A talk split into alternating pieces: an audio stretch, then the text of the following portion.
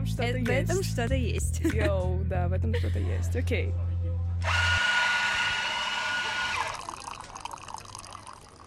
Кофейни становятся как будто новыми э, церквями. Так, что, что было дальше, как говорится? Так. Слушай, Полина, я недавно видела в одной запрещенной соцсети короткие ролики. Один из них мне навеял очень классные воспоминания о сериале, который я смотрела два года назад. Это сериал «Друзья». Там была цитата Рэйчел в этом ролике. Цитата звучала так. «Все, кого я знаю, уже либо замужем, либо беременны, либо помолвлены, а я делаю кофе, и то даже не для себя. Я сразу вспомнила э, другие эпизоды с Рэйчел, с этой кофейней, как э, она там работала. И вообще, я решила чуть-чуть поразбираться в этой теме. Кофейни. Я подумала, есть же большое количество сериалов, где главные герои встречаются постоянно в каких-то кофейнях, там обсуждают, у них диалоги, там они какие-то планы строят э, вселенские. И ты не поверишь, что я нашла. Связанное тоже с э, сериалом «Друзья». Оказывается, преданные фанаты этого сериала решили подсчитать, какое количество выпитого кофе, кружек, было у каждого из героев этого сериала. Твои предположения, какой из героев э, сериала больше всего выпил кофе? Блин, а, мне просто надо признаться в том, что я не полностью смотрела сериал, поэтому не могу Я тоже, все в порядке. Да. да. Эм, может быть, Чендлер? Не знаю. Ну, ты близко.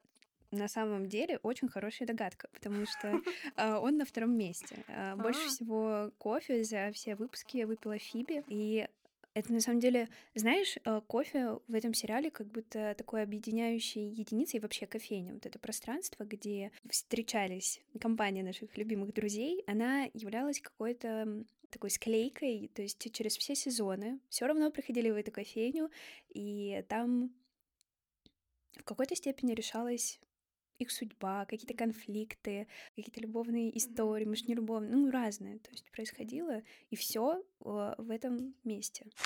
А, вот описывая сейчас как бы историю, да, кофейни и сериала «Друзья», у меня сразу про, вот прям мысль, что, ну, реально получается кофейня в этом сериале, да и в целом, блин, в жизни, в моей, в твоей, я думаю, вам в жизнях многих людей, это прям какое-то место, исповеди. То есть, типа, как минимум, исповеди перед своими друзьями, потому что чаще всего вы приходите и вы начинаете э, рассказывать все, что произошло за там время, пока вы не общались, и, короче, все, что накопилось. И я просто думаю, блин, а сколько вообще и исповедей и вообще таких очень трепетных и важных, наверное, для там, жизни и судьбы человека э, разговоров и да, каких-то там умозаключений приходило, происходило именно в кофейне. Кофе в целом вот я, на самом деле, еще, если обращаться уже к какому-то масс-медиа, я смотрела, слушала подкаст, есть а, классная, ну, я бы назвала ее коуч, не помню просто, честно, как она себя сама называет, Мэл Робинс, это американская, ну, подкастерка, в общем,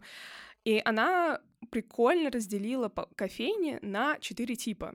А, первый тип — это кофейня формат такого масс-маркет, ну, наверное, на российском рынке это Кофикс, не знаю, One Price, ну, в общем, такие, которые кофе to go. Потом есть локальные, куда заходят там мамы после того, как отвели детей там, в школу, еще что-то. Третий — это те, где вот чаще всего назначаются бизнес-встречи, какая-нибудь кофемания, да, вот такое, или Stars, Starbucks, спаси Господь, я не хочу называть это Stars кофе, потому что, ну, короче, Starbucks, да, вот, и прям как раз формата кофейни из друзей, которые подразумевают под собой не э, то, что ты приходишь туда посидеть, поработать или поковоркать, а именно вот дружеская какая-то вот эта вот э, склейка, да. И я такая, я чуть задумалась, и правда, блин, ну, у, и у всей, у каждого этого типа кофейни есть своя аудитория, свой контингент, который туда приходит, свои вот эти, не знаю, паттерны поведения, и как вот человек вообще себя именно в отношениях с кофе ведет.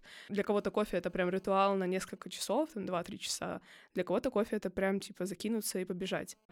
Вот реально человек очень торопится куда-то, не знаю, на работу или еще что-то, и он этот кофе просто как, не знаю, энергетика фигачит. И я такая думаю, блин, не знаю, в этом же вообще в процессе, мне кажется, питья кофе, да, в нем, блин, ну я вот спокойно могу часа два сидеть пить кофе. Ну, то есть сидишь, что-то там думаешь, э, не знаю, пишешь. Очень люблю. Вот утром у меня прям есть, типа, некая привычка, я бы так это назвала. А, есть, короче, дневник 6 минут. Вот, да, и я что-то прям начала этой историей заниматься. Он у меня прям реально, наверное, полтора года лежал. Потом такая, так, нет, мы меняем нашу жизнь. И я начала как бы в нем, да, поняла, все, утром мы просыпаемся, аффирмируем, и я что-то, ну, что такая, думаю, блин, надо. И да, и как бы вот эта чашка кофе, сижу, думаю, а что бы тут написать, за что я благодарна этой жизни. И как бы вот вроде просто типа, аля, как будто это стакан воды, но это кофе. Я, люб... я прям поняла, что с кофе у меня и какое-то вдохновение приходит, знаешь, неосознанно, но кофе очень помогает э, вообще романтизировать э, жизнь, и походу в кофейню тоже. Да, слушай, вот пока ты говорила, мне пришло несколько мыслей а, касаемо того, что кофейни становятся как будто новыми церквями. Я вот действительно посидела, подумала, что, возможно, там несколько веков назад mm-hmm. действительно люди собирались в церквях. То есть это не просто ну, было, было пространство, где люди молились, там происходила коммуникация, обменивались какими-то новостями, а вот сейчас действительно очень большой процент э, жизни нашей мы проводим в кофейнях. И разделение, которое ты сказала, что да, кто-то работает, кто-то сидит, э, кто-то просто э, в кофейне берет себе какой-то напиток на бегу, потом уходит заниматься своими делами. Кто-то сидит, общается. Насчет этого разделения немного сгрустнула, потому что поняла, что в последнее время я прихожу в кофейню, и я постоянно в каких-то делах, mm-hmm. постоянно чем-то занимаюсь, пишу свои работы, э, какие-то задачи выполняю. Я уже даже начала себя осознанно останавливать, э, просто откладывать телефон, выключать и просто сидеть, пить кофе и замечать, что вокруг меня. Mm-hmm. Это прям некомфортно становится. Я прям сижу и чувствую, что мне некомфортно. Mm-hmm. Mm-hmm. Потому что ну, мы это с тобой в целом обсуждали обсуждали даже в нашем предыдущем выпуске про метро, когда мы говорили о том, что вот, например, если практиковать отсутствие музыки и вот какого-то, да, параллельного шума, когда ты там куда-то едешь, это правда очень сильно тебя, ну, заставляет, э, так скажем, приземлиться, и как раз-таки вот от этой некой, ну, скуки ты начинаешь как раз смотреть по сторонам, и то же самое, мне кажется, это и в кофейне, ну, не кажется, ты сама это сейчас сказала, что в кофейне ты начинаешь, как только у тебя нет никаких дел, нету музыки параллельно, ничего, ты такой смотришь.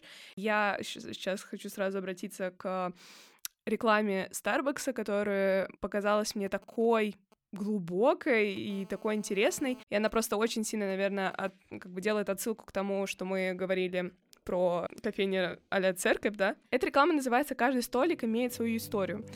Идея в том, что там как бы показывается столик, сидит девушка, и она там работает над какой-то своим, каким-то своим проектом, что-то про дизайн вроде было, и пытается податься на работу, получить какие-то заказы, и каждый раз а, там показывается, как ей отказывают, э, ну, в общем, фейлы, фейлы, фейлы. Ну, то есть и она за этим столиком постоянно сидела, то есть там как бы уже и лето, и зима, потом она пропадает, и то есть показывается, что как бы жизнь продолжается, и этот столик пустует, конечно же, да, и там ничего не происходит, туда никто не садится, все, все почему-то обходят этот столик стороной. И она приходит за этот столик, открывает там ноутбук, и там появляется, что вот она сейчас работает в каком-то очень каком-то продакшене, издательстве.